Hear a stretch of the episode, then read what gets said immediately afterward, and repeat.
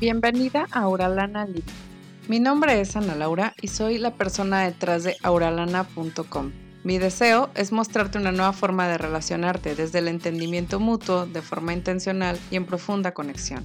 En este podcast hablaremos sobre tu personalidad, cómo romper con los patrones inconscientes que están saboteando tus relaciones, cómo generar la verdadera conexión con tus hijos y con tu pareja, y cómo reconocer tus emociones, vivir con ellas y hasta ser feliz en el proceso. Si lo que te estoy contando resuena contigo, quédate. Hay mucho por hacer si estás decidida. Comenzamos.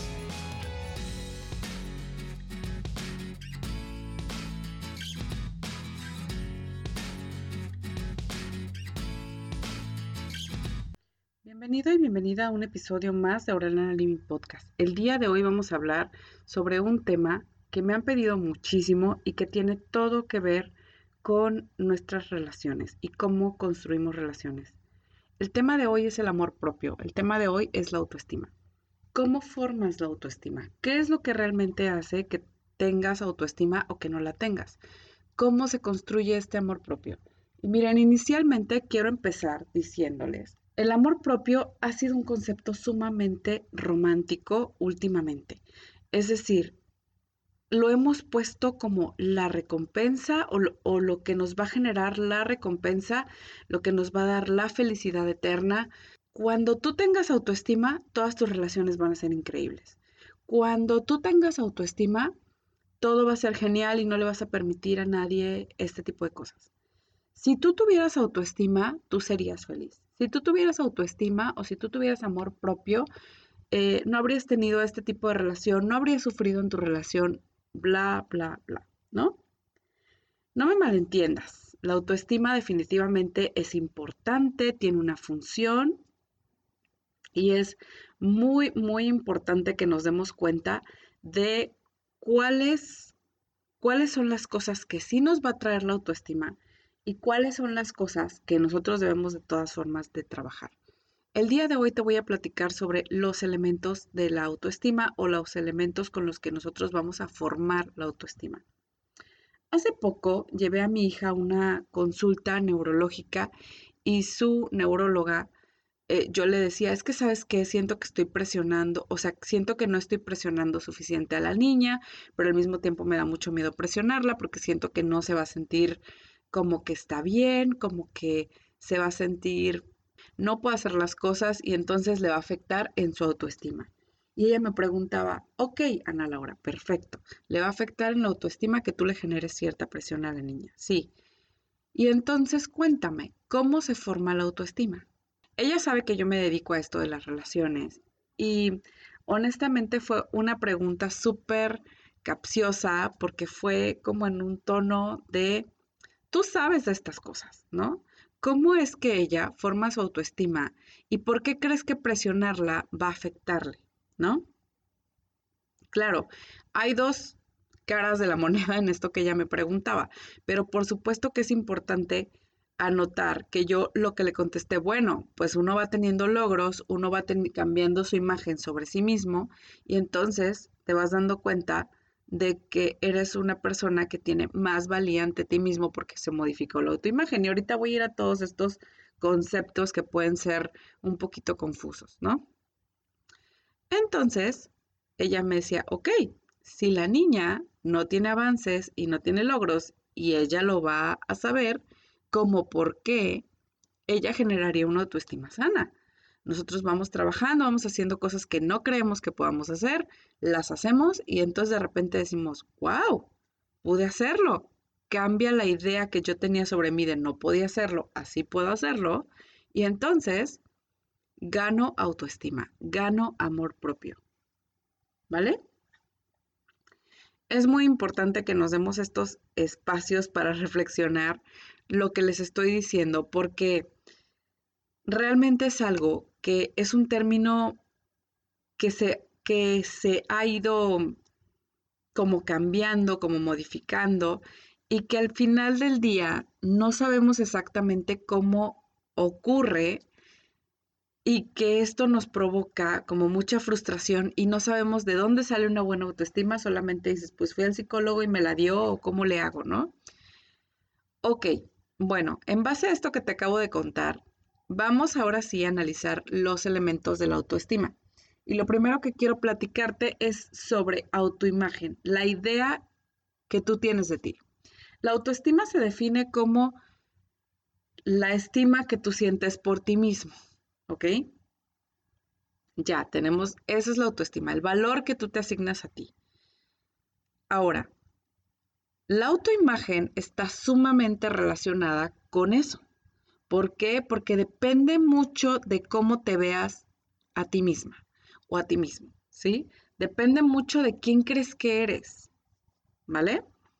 Entonces, vamos a tener que primero, nosotros ya tenemos una imagen de nosotros mismos, ya tenemos una autoimagen, ya tenemos una idea de quién somos, ¿no? Pues yo soy em, mexicana, tengo tal edad, eh, no me siento como para competir en las Olimpiadas físicamente, entonces pues eso debe significar que no soy buena para los deportes, lo cual debe significar que no soy una persona deportista o y tal, ¿no? Entonces, es como nuestra, la autoimagen está ligada a nuestra identidad, a quiénes somos, a qué aceptamos, a qué no aceptamos, todo este tipo de cosas.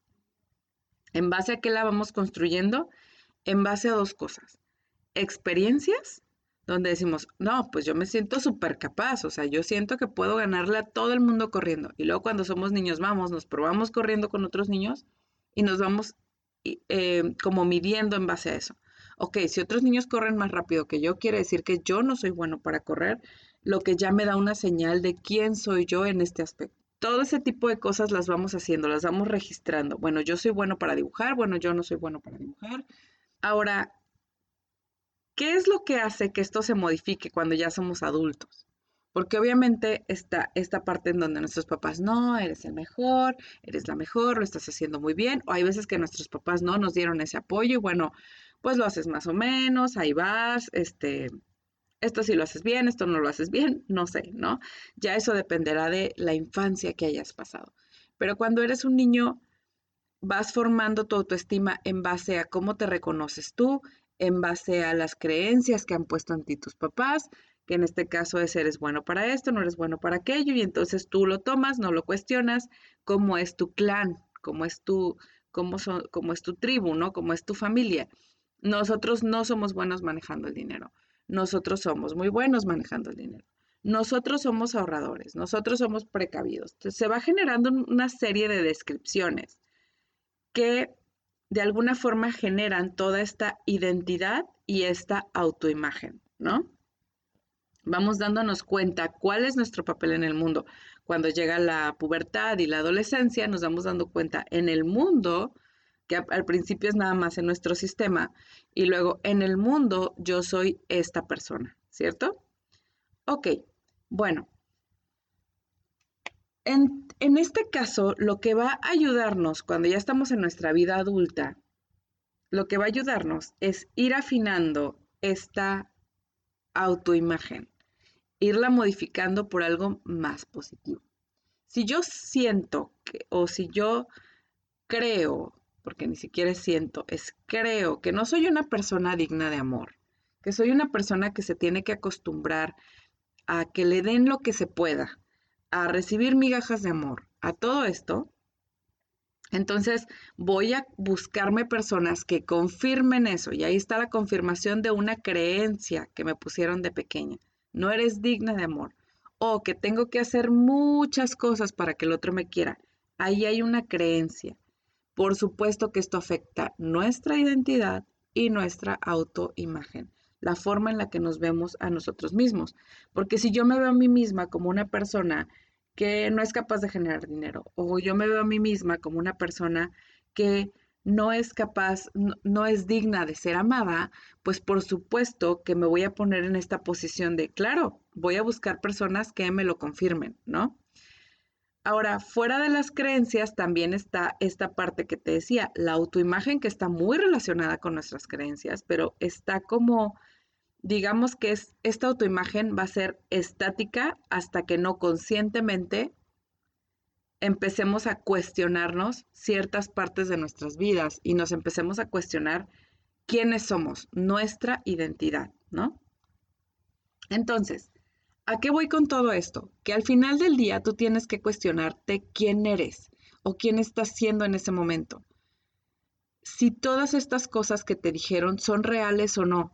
Cuestionar nuestras creencias nos lleva a cuestionar nuestra identidad, lo cual nos lleva a modificar nuestra autoimagen. ¿De acuerdo?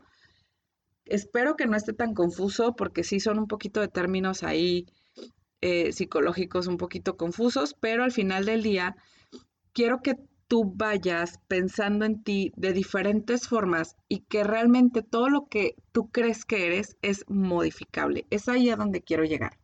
¿Ok? Bueno, otra parte importante va a ser realmente el autoconocimiento. ¿Cómo modificamos nuestra autoimagen? Conociéndonos más, sabiendo qué ha sido elegido y qué ha sido algo que es innato en nosotros, ¿no? Es decir, con qué naciste, qué características sí tienen. Es como si yo de repente todos los días en el espejo me digo, eres una chava alta, eres una chava alta, eres una, eres una mujer alta, eres una mujer alta. No importa cuántas veces me lo diga, estoy poniéndote un ejemplo muy burdo, pero no importa cuántas veces yo me diga que soy una mujer alta, no lo soy. Y cuando salgo al mundo todos los días compruebo que no soy una mujer alta. Listo. Mido 1,59, no soy alta. ¿Qué pasa si yo me trato de convencer de esto? Pues obviamente mi reflejo en el mundo y todo lo que yo vea me va a probar que no es así. ¿De acuerdo? Es muy importante entonces conocernos a nosotros mismos. Este, yo creo que el autoconocimiento es el secreto real para la autoestima. Yo no lo logré de ninguna otra forma mejorar mi autoestima hasta que no me conocí.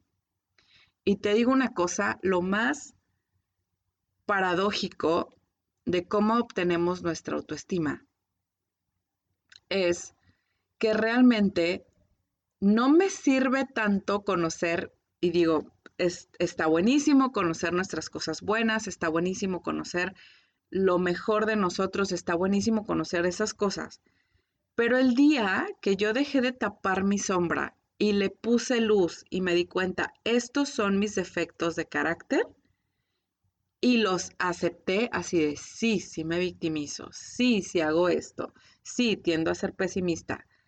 Todo eso que yo tenía como guardado, como no lo vean porque es malo y porque me enseñaron que esas partes de mí no se mostraban, porque nos, nos van diciendo, hay un monstruo en el closet, no sabemos qué tan grande es, pero hay un monstruo en el closet, ¿sí?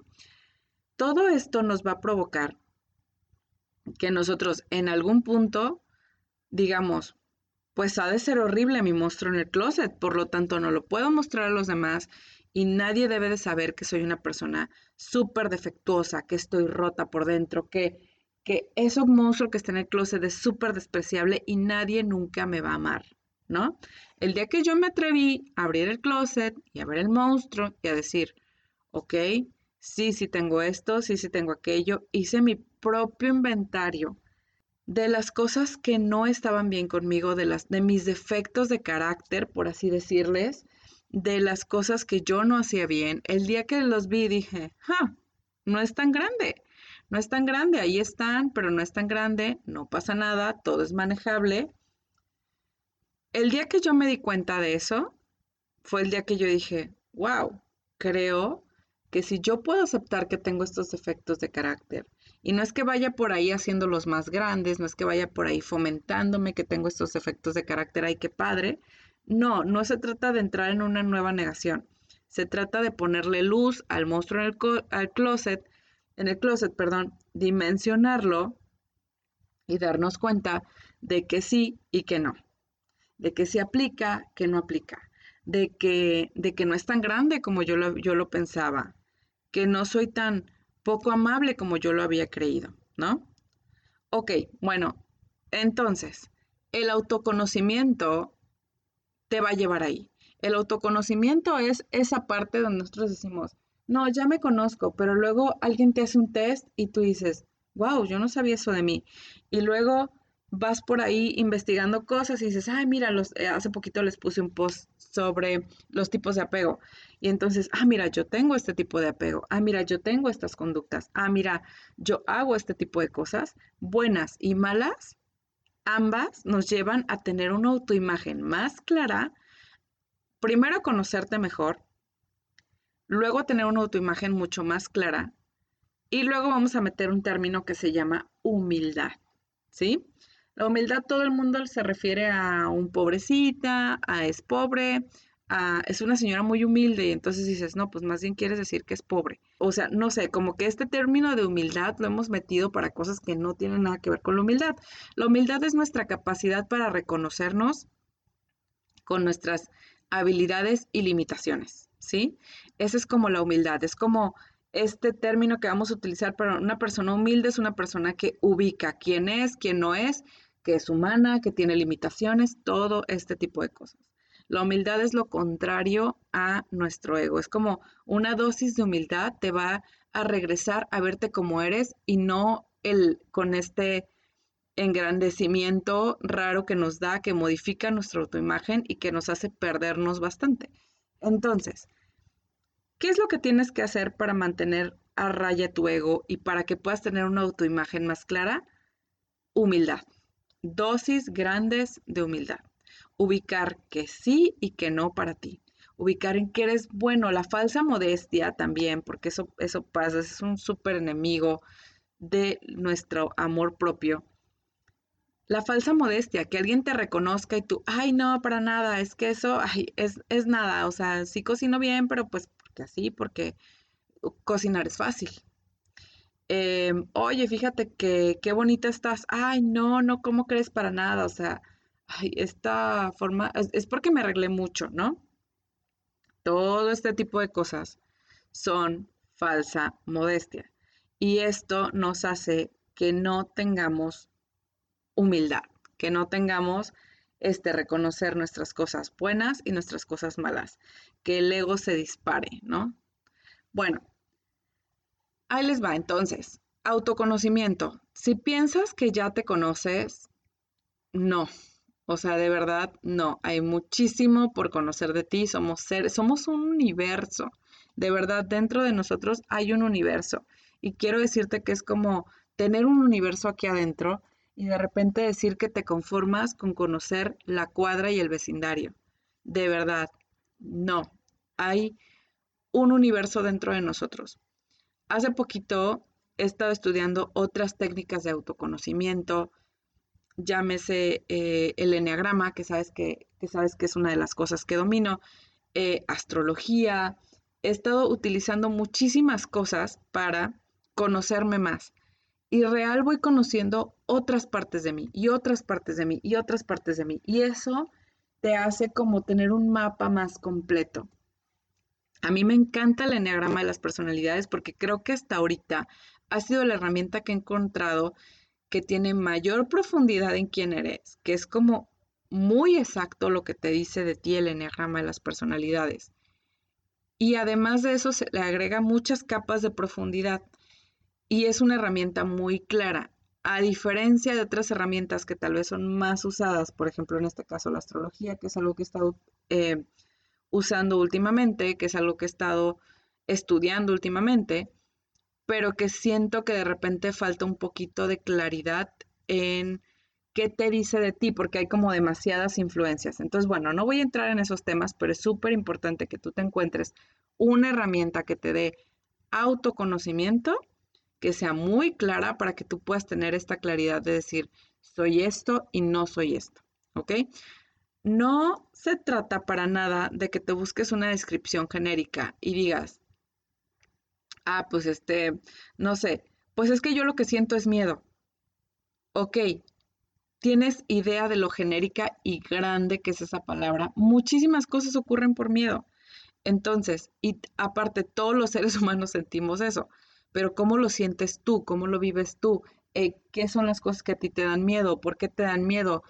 ¿Qué, cómo te vives en pareja, eh, cuáles son las cosas que te molestan, cuál es la molestia detrás de la molestia, cuál es la tristeza detrás de la molestia, todo este tipo de cosas, los patrones que vas repitiendo en tus relaciones, todos repetimos patrones, ¿cuál es el que tú estás repitiendo?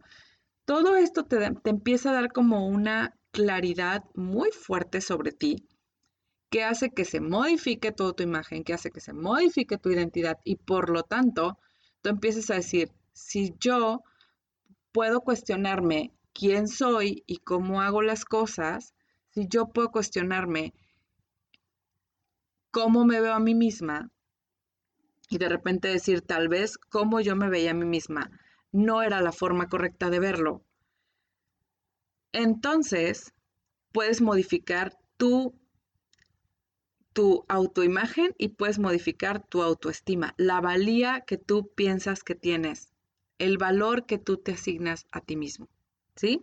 O a ti misma. Estos elementos son súper, súper importantes. Ahora, siempre que yo les recomiendo como cosas que hacer, y aquí van los tips para mejorar la autoestima, siempre que yo les, les recomiendo qué hacer, les digo, autoconocimiento, dosis grandes de autoconocimiento, conócete, date cuenta de que quién eres, tú decides en cada momento de tu vida quién eres. Y aunque hay cosas dadas, como por ejemplo, yo te decía hace rato, ¿no? La altura. Pues yo ya tengo esta altura, no se va a cambiar, no se va a modificar y está bien. Hay cosas que tenemos que aceptar de nosotros y hay cosas que tenemos que trabajar en nosotros, ¿no? Entonces, para las cosas que tienes que aceptar, abrazarlas, decir, ah, pues si tengo esta cicatriz, ah, pues si tengo esto, ok, listo.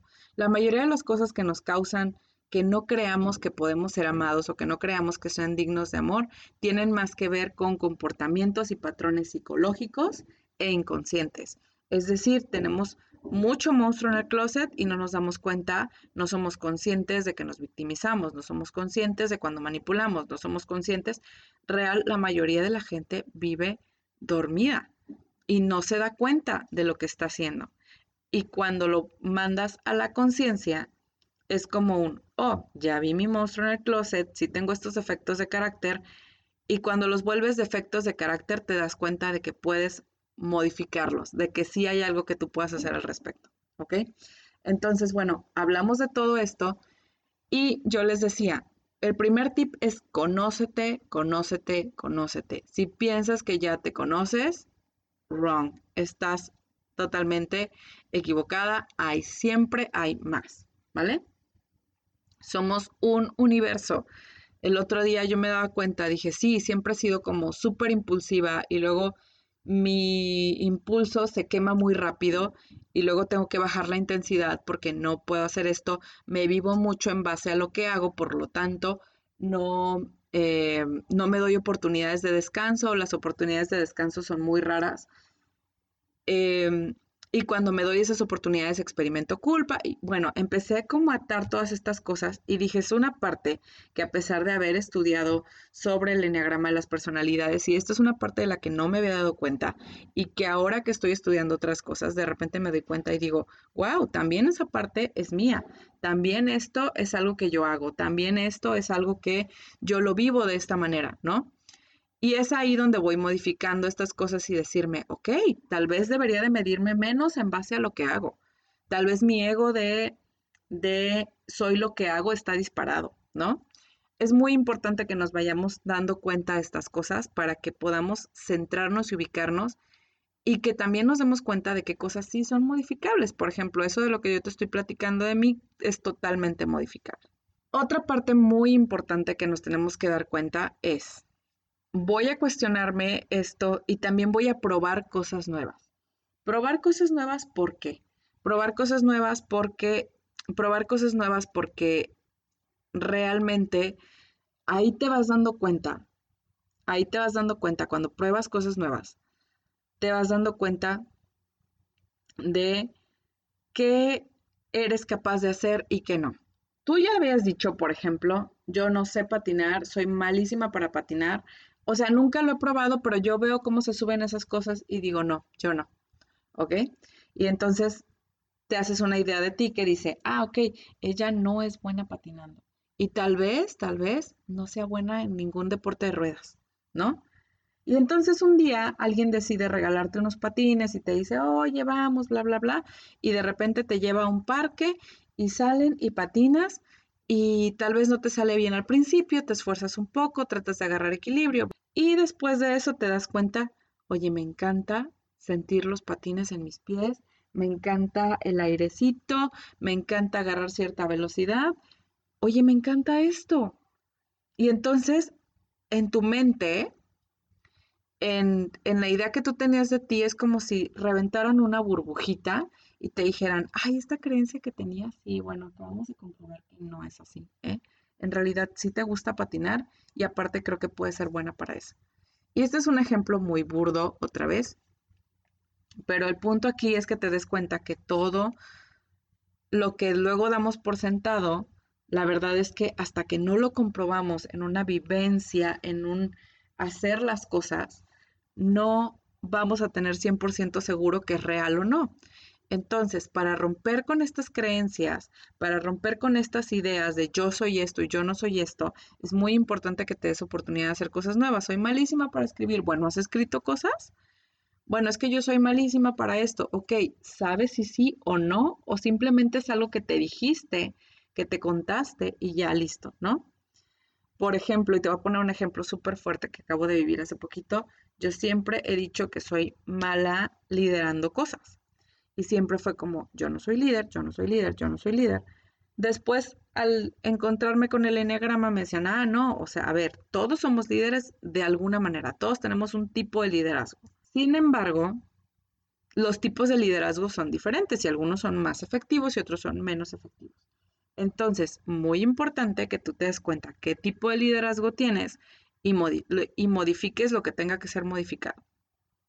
Y entonces, hace poquito estuve armando unos grupos y me di cuenta que sí tengo esta capacidad de liderazgo, pero que siempre me dio miedo, que nunca me di la oportunidad, que siempre dije, no, yo soy introvertida, yo no puedo ser líder, yo no puedo ser la primera que haga estas cosas, bla, bla, bla. Pero hay ciertas áreas en las que yo sí puedo ejercer mi, liderazgo.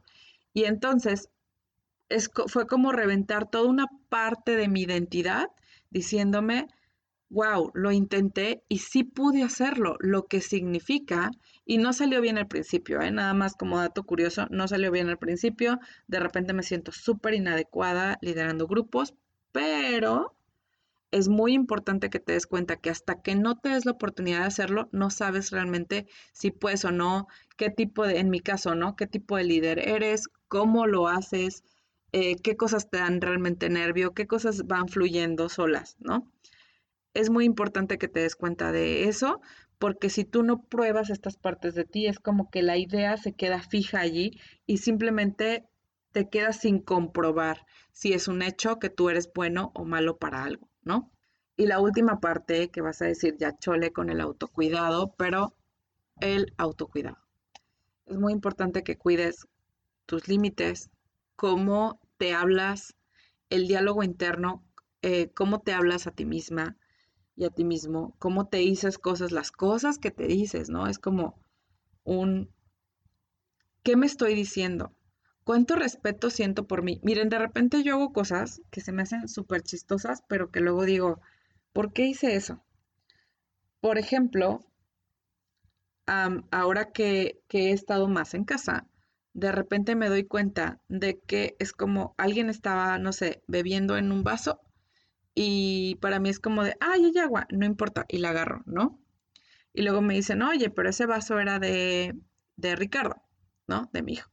Y entonces yo, ah, sí, no importa, ¿no quieres que te sirvan un vaso nuevo? Y yo, no, no, no, así está bien, ¿no? Porque para mí es como, no, no es relevante realmente, ¿no? Pero luego me doy cuenta de que implica un poquito de no respetarme. Por ejemplo, el otro día platicaba sobre eso con, eh, con una persona y me decía, o sea, tú te comes lo que queda en el plato de tus hijos. Y yo sí. O en el vaso de tus hijos. Y yo sí, para que no se desperdicie y listo, ¿no? Ya, lo hago. Y luego me, me, dijo algo muy chistoso y me dice, ah, pues como, como si tú fueras el recolector, ¿no? El basurerito. Y yo dije, ay, ni al caso, qué exageración, ¿no? Pero luego me di cuenta que realmente no es como que le pongo mucho cuidado y siento que no respeto, tal vez ni se me antoja lo que estaba en el plato de mis hijos, pero luego agarro y me lo como porque digo, ay, no, de que se desperdicia, que me lo coma yo, pues no importa, aunque no sienta ni las ganas, ¿no? Y sentí que en esta parte del autocuidado, de repente darme cuenta de, si te quieres cuidar a ti mismo o a ti misma, también vas a respetar el, no quiero eso. También vas a respetar el, no voy a beber de eso o no voy a no voy a darme las obras de los demás, que en este caso eso es, ¿no? Se oye como un ejemplo raro y tal vez no me estoy no me estoy explicando bien, pero es como que no te tienes ese respeto, es como que no te tienes si lo si eso hubiera sido para alguien más no lo habrías hecho. Y creo que eso es una parte muy importante. Si si tú le fueras a decir eso a alguien más, ¿se lo dirías? O dirías, no, esa persona me diría, no, no inventes cómo me dices eso, tal, ¿no? Con el diálogo interno. Pero aparte, si alguien más, hubiera habido alguien más en la mesa, tú le hubieras pasado, no, ten, cómete esto, que eso es obras de mis hijos, ¿no? ¿Lo hubieras hecho?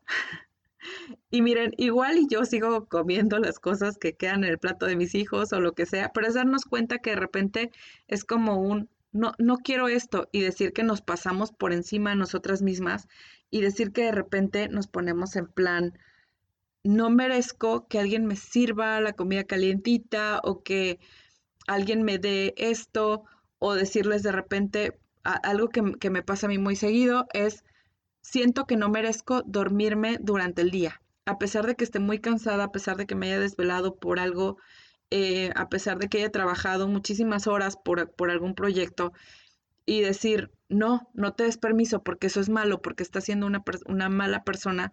Si te duermes en el día es una persona floja, si te duermes en el día es una persona... Y todas estas cosas que me estoy diciendo. Y es como un, si fuera alguien más, yo le diría, acuéstate, relájate, no pasa nada, no se va a caer el mundo porque te vayas a dormir media hora y regreses con un poquito más de energía y ya puedas hacer las cosas. Pero como soy yo, no me doy permiso, no escucho mis necesidades. Otra vez, tiene todo que ver con el autocuidado. No escucho el, no se me antoja, no me lo des.